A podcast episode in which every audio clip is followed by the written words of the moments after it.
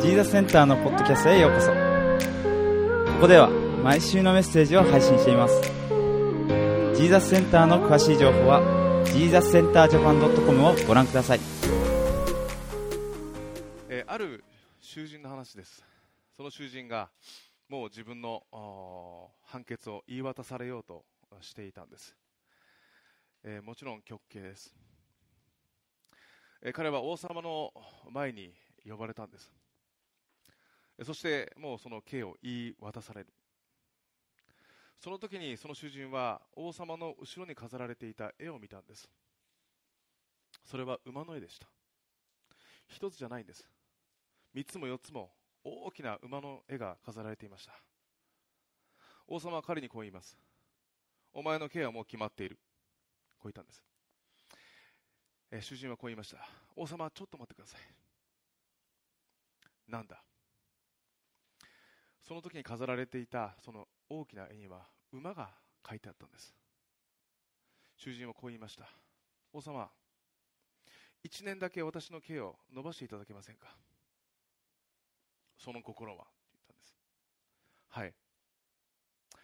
私は空飛ぶ馬を育てることができるんです。なんだって。それは本当か。はい。王様馬が好きですよね。私は馬を飛ばせることができるんです。1年間猶予をください。そして馬をください。うん馬だったらたくさんいる。はい。1年猶予いただければその馬を飛ばします。分かった。じゃあやってみろ。そう言って馬をもらって帰っていったんです。えそして1年間だけ猶予をもらったんです。彼の友人が彼のもとに来てこう聞くんです。お前本当に馬飛ばすことできるのかよって。そしたら彼がこう言ったんですね。飛ばせるわけないだろって。お前じゃなんでそんな嘘ついたんだよ。お前な1年あったら何が起こるかわからない。1年あったらあの王様だって死ぬかもしれないだろ。あの王様が死んだらその刑はもうなくなる。まあ1年経ったら俺も生きてるかわからない。1年経ったらこの馬も生きてるかわからない。もし馬が飛ばなかったらどっかに売ってしまって王様あの馬は死にましたと言って新しい馬をもらえば俺の命はまだ長引く。そういったわけですよね。つまりこの話っていうのは、えー将来何が起こるかわからない、ね、そしてねこの私たちは一日一日を精一杯生きるべきだってことを教えてくれる。そんな話なんですね、えー確かにね、えー私たちは、えー目先のことに、を見ずにですね将来のことばっかりを心配するそんな時がありませんか？来年の今頃は何してるだろう？5年後は何してるだろう？10年後は大丈夫かな？でも私たちはもちろん将来を見るのも大切ですけれども日々の人生をね精一杯生きるということも大切なんです、ね、なぜならイエス・キリストも明日のことは心配するな、ね、イエス様明日のこと心配するなって言ったんですよ。今日精一杯生きなさい、ね、と言ったわけですよね。あのある統計によると私たちが心配する8割のことは起きないっていうんです、ね、だからこそ私たちもちろん将来を心配するのも必要です。でも今をしっかりと生きるということも大切なわけですね、えー今私たちが見ているこの使徒の働きに出てくるパウロです。このパウロも大きな将来のビジョンがありました。それはたくさんの人にヨーロッパ中の人にイエス・キリストの福音を伝えるってことだったんです。でもパウロの人生を見てみると本当に一日一日を精一杯生きている人だということが分かります。パウロは日々命が狙われていたんです。たくさんの人から命を狙われていた。だからこそじゃあ今日は何をすればいいんだろう、えーそれをいつも神様に祈ってそして求めてそしていつも精一杯生きていた人でした、えー今パウロはですねもうこの3回の伝道旅行を終えてそしてエルサレムに帰ろうとしています。もし命が狙われていればエルサレムに直帰してもよかったんです。でもパウロはたくさんの教会が心配だったからこそ自分が今まで伝えてきた都市や教会に帰っていったわけです。巡っていったわけですね。だから直でエルサレムに行かずにいろんな街を巡って今まで自分が伝えてきた人たちは元気なのか教会はどうなっているのかそれを見に行ってそして彼らを励ましていったんです。なので今日の箇所でもたくさんの町の名前が出てきました。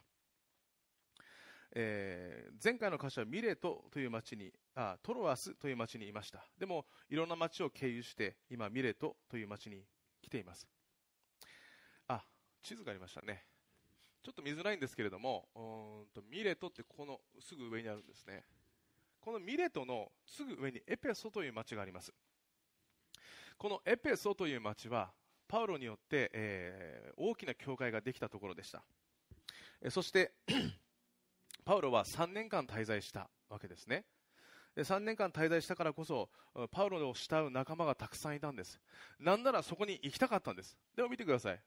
エペソには行ってないんです、ね、ちょっとすみませんね字が字が小さくてねこのミレトのすぐ上ですでエペソに、えー、行きたかったでも立ち寄ることを断念したわけです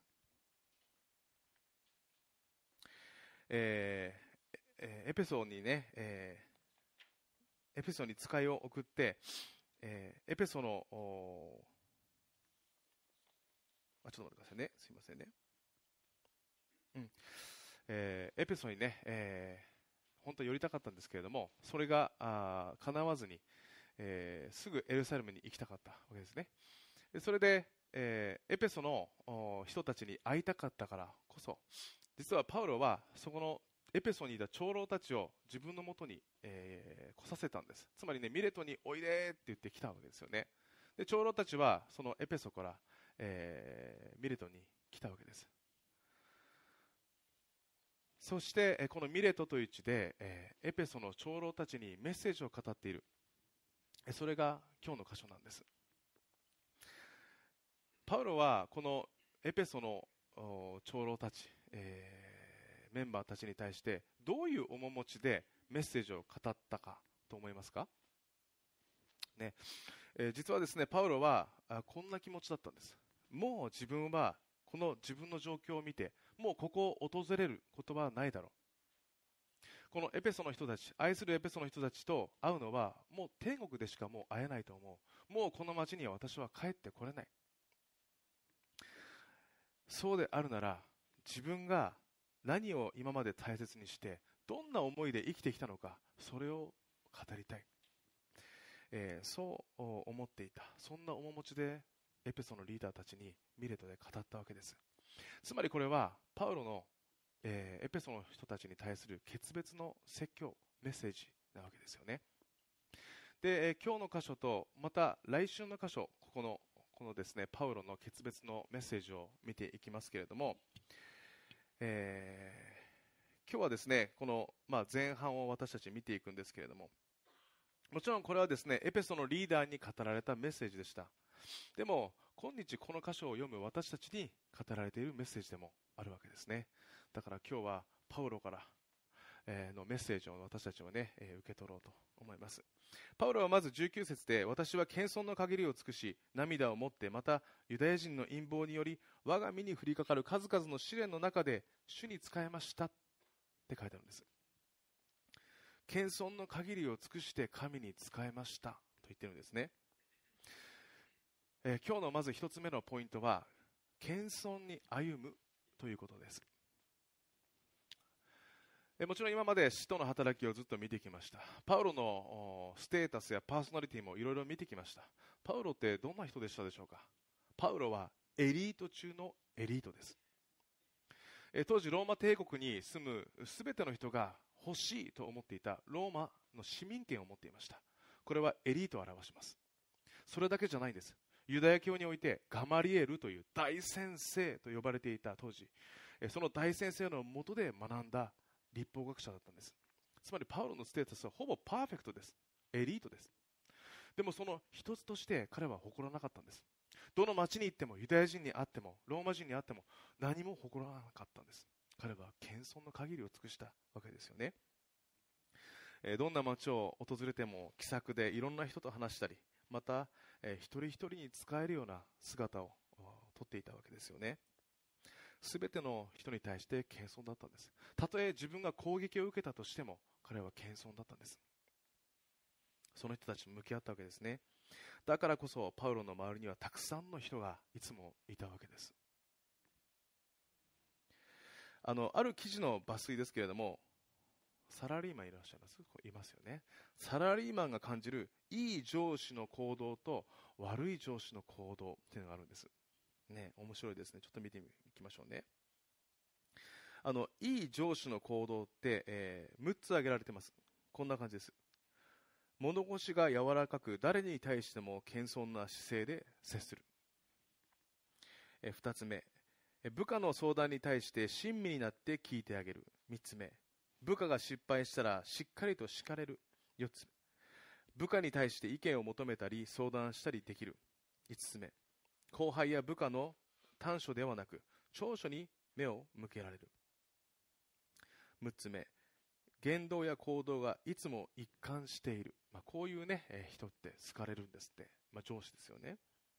じゃあ嫌な上司の行動。1つ目。気分屋で言動が言動や行動がすぐ変わる。2つ目。接する相手に、えー、応じて態度を変える。3つ目。部下の意見や話を聞き入れようとしない。4つ目。自分の失敗や非を認めようとしない。5つ目。気が短く感情的になりやすいってことなんですって。いいですね。ちょっと心に留めてね。置くといいかもしれませんね。あのこれ別に人に言うわけじゃないんですよ。あなたはこういうふうにした方がいいですよ。なんてね。ちゃんと聞いた方がいいですよ。いい女子になりたかったらね。なんて言わなくていいんです。自分がその心をね持てばいいんですね。つまりねこのいい上司っていうのは謙遜な上司だってことが分かります。その逆は横柄でね高慢な上司ですよね。でもこれはね全ての人間関係に言えると思います。ビジネスだけじゃないと思います。ね、もし私たちが互いにいい関係を人間関係で望むなら私たちの人間関係においては互いに謙遜を持って付き合うということが大切ですよね、え特に教会においてもねそうでありたいです。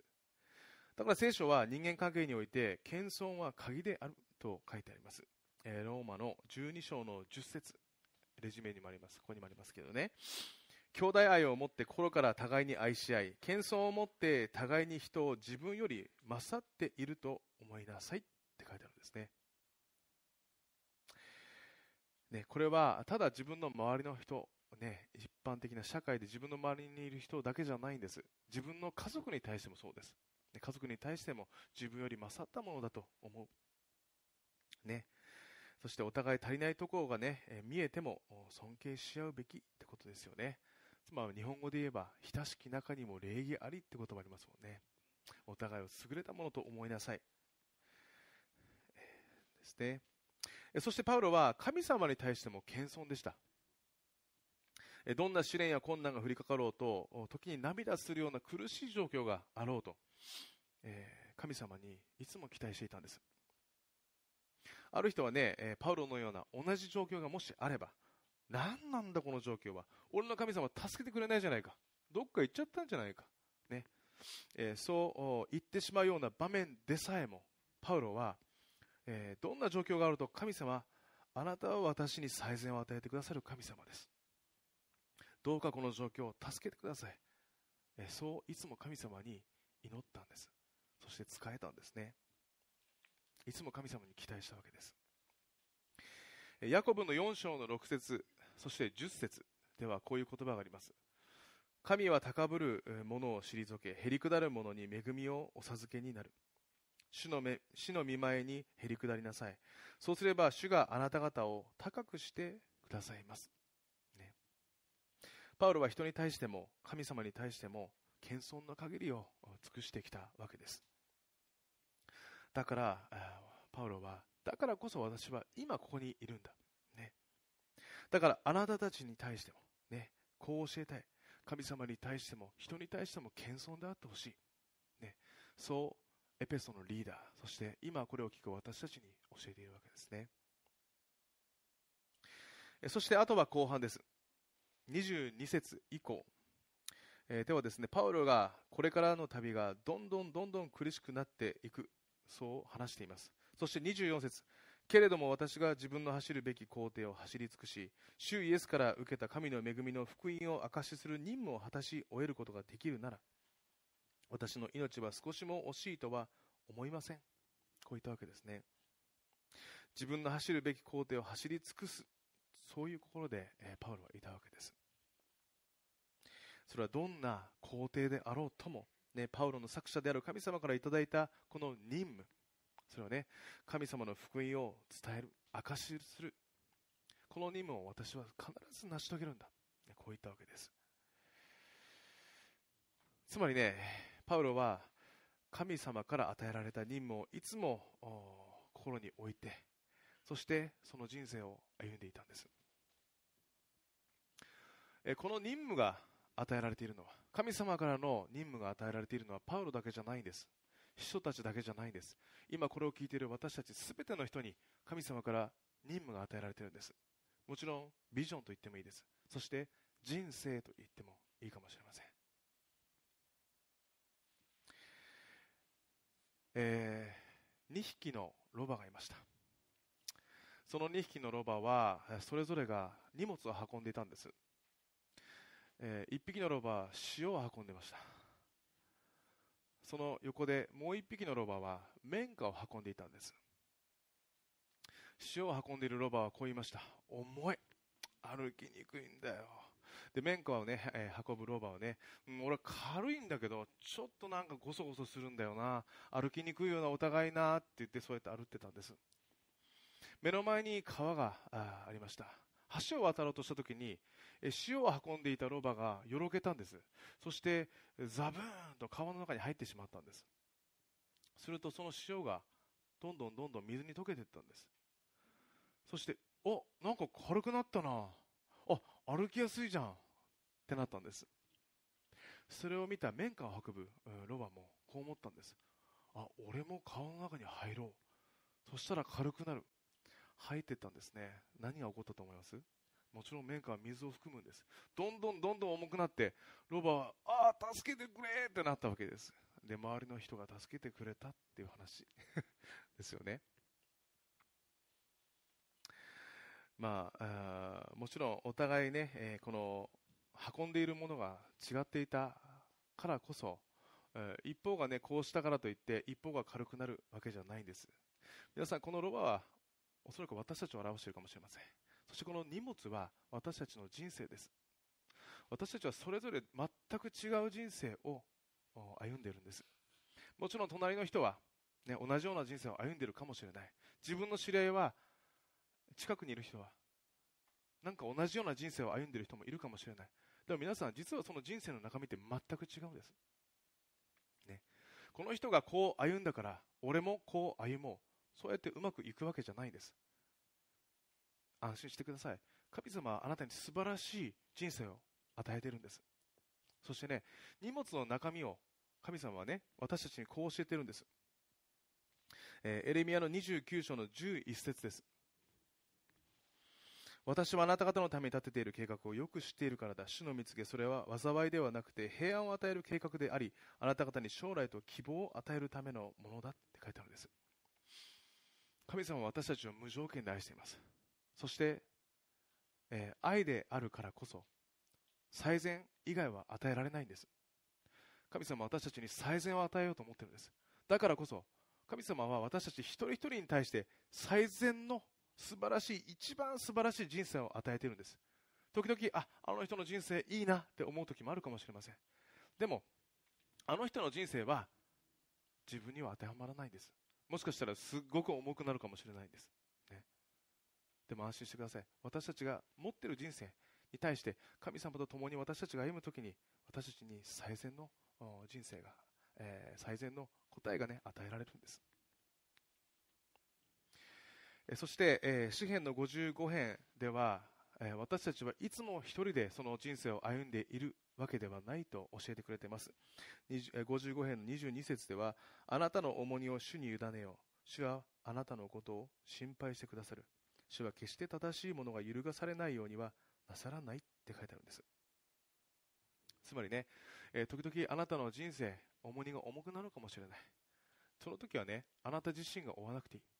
隣にいる神様が追ってくれるから。ね。ってことですね。え今日のパウロも私には走るべき工程がある、任務がある。ね。えー、それを本当に全うしたんだ。そう言ったんです。そしてこのメッセージを聞くすべての人に対してあなたが持っている素晴らしい人生を全うしてほしい、ね、走るべき工程をあなたは走り抜けてほしい。そう願っているわけですよね。だからこそ私たちも謙遜にそして神様から与えられているこの人生を、ね、精一杯生きていくべきだ。ということですね、えー、最後に一人の方をご紹介したいと思います。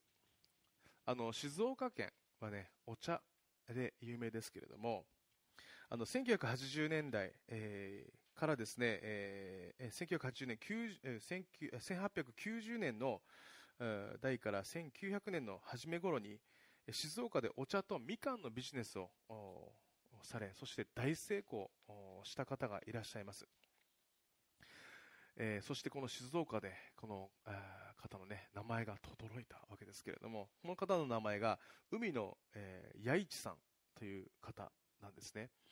で、えー、彼はですね素晴らしいビジネスマンだったわけなんですけれどもでもそれだけではなくて彼はですね信仰も厚く、えー、素晴らしいクリスチャンだったんですそして何といってもね人から慕われた方だったんだそうです。えまた非常にこのビジネスに対する先見の目があってこのご自身の会社をぐんぐんとこう成長させた方だったんですね、えー、海野さんは若かりし頃ですね、え、教会とか聖書というのはま全く興味がなかったそうです。でも彼の弟がですね、えー、良平さんって方が熱心なクリスチャンだったんですね。で密かにこうお兄さんのために祈ってたんです。いつかあのお兄さんが神様を知ってくれるようにね、えー、そして、えー、初めに興味を持ったのはこの、えー、海野さん海野八一さんの奥様のミサオさんって方なんですね。ミサオさんが22歳の時神様を信じます、えー、そのすぐ後33歳の時に、えー、この八一さんもクリスチャンになったんです。八一さんはそれまでも誠実で非常に、ま、詳細の飛んでいる、えー、という方としても有名だったわけですけれども、えー、そこに神様という揺るがないね、えー、方が、え、加わってそして聖書のメッセージからさらなる知恵が与えられて、え神の視点で物事を見るという、ね、見方に変えられていったんだそうです、えこのですね海野さんが考えていた、え神様にあった。そして神様にある信仰に立った商売の実践というものがね、あの3つあったんですって。まず1つ目は、儲けることを第一にしない、生産者と需要者第一という生き方だったんです。つまりその、生産者の方、そしてお客様がいる。それをね、仕入れて売るわけですよね。でも、自分が一番じゃないです。生産者の方、そしてお客様、これが一番だって考えたわけですね。で2つ目はビジネスにおいて一切駆け引きをせず誠実に応対するということ3つ目は相手の身になって信頼されることだけを重んじるということだったんですねあの普通はですね当時において、まあ、今もねあるかもしれませんけれども特に当時はこの農家さんそしてお客様って人がね大体この問屋がこの喜ぶシステムがこう構築されていたんです。つまり農家から安く買ってそして高く売る。そうするとここにお金が残るわけです。ね。で儲けを少しでも多く。でこれは絶対にしなかったんですね。そして、えー、いつもこの両者のことを大切に考えていた。そしてこの両者を大切にしていれば働いていれば、ね、神様は必ず自分のことを養ってくださる。そう信じていたんです、えー、その信仰に基づいて商売をしていたんですね、えー、それによって海野さんはたくさんの農家さんそしてお客さんから支持を得ます。つまり人気店になっていったんです。でもそれが面白くない人たちもいたんです。それが同業者です。ね。えー、海野さんはある日妬みを買ってしまって工場を放火されてそして全焼させられてしまうんです。そしてなんとその恨まれた人から海野さんは自分で放火したと訴えられてしまうんです。そしてなんと警察に捕まってしまうんですね、えー、でも海野さんは動じませんでした。むしろこの交流中であっても聖書を持ち込んで今まで忙しく読めなかった。恵みの時間が与えられてよかった、そう感謝していたぐらいだったんです。えー、そして、えー、一時はまあ疑われた海野さんでしたけれども、まあ、それが、ね、無罪が証明されて釈放されます、ね。えー、でもその出来事にも動ぜず、えさらにまた大胆に、えビジネスを展開していった。そして大成功を収めたという方なんですね。海野さんはビジネスのリーダーとしてたくさんの人に愛された人だったんです。それも海野さんの謙遜さ。そして誠実さから来るね生き方からだったんです。また周りがどんなに不正をしようと自分に神様から与えられたことを謙遜に、え、成し遂げる、ね。え、つまりパウロの言葉から言わせれば走り抜ける、ね、ということをね彼は徹底したわけですよね。さあ私たちも今日ねパウロのメッセージを聞き、えー、そしてね、えー、おそらく皆さんも謙遜にそしてそれぞれが与えられている人生を走り抜いてください。こういうふうにパウロは励ましていると思います。そしてこれはパウロから神様あパウロをねが神様をがパウロを通して語られているメッセージです。さあ今週も一日一日神様から与えられた人生をね謙遜に歩んでそして、えー、精一杯ね走り抜いていきましょう。では一言お祈りいたします。愛する天のお父様あなたご自身がここにいる一人一人を祝福してくださり感謝します。そしてあなたが私たち一人一人に素晴らしい人生を与えてくださっていることを感謝します。この恵みを感謝します。どうかここにいる一人一人がいつもどんなことがあってもあなたに期待し歩んでいくことができますようにどうか導いてください。イエス・キリストの皆を通して祈ります。アーメン。それぞれでしばらくの間